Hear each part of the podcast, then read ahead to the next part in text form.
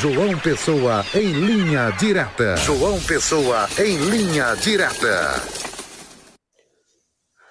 Muito boa tarde, José Dias Neto, boa tarde, Pedson Santos, boa tarde a você que nos acompanha aqui no Olho Vivo, na marca da exclusividade Rede Diário do Sertão. Estamos aqui em João Pessoa, na capital de todos os paraibanos, e a notícia hoje é uma notícia boa.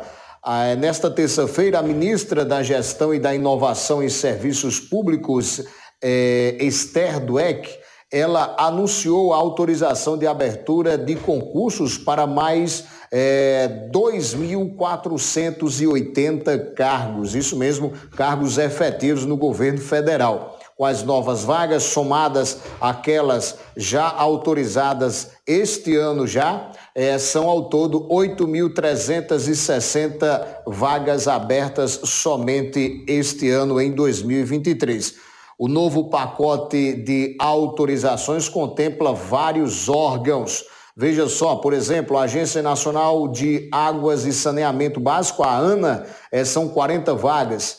É, temos também a ANAC, que é a Agência Nacional de Aviação Civil, são 70 oportunidades. Temos também para a nossa área de telecomunicação, né, a Anatel, Agência Nacional de Telecomunicações, 50 vagas e aí por diante. Quero lembrar ao internauta que logo mais é, no portaldiario.com.br é, você poderá é, analisar todo esse quadro de vagas aqui no nosso portal. Este ano, o governo eh, já havia autorizado 5.880 vagas para concursos eh, em várias outras áreas. Além desses concursos para cargos efetivos, eh, a ministra também já havia assinado portaria autorizando o IBGE a realizar concurso para 8.141 vagas de contratação temporária, visando a realização do censo. Com as novas autorizações, no total são 8.320 vagas efetivas e 8.141 temporárias.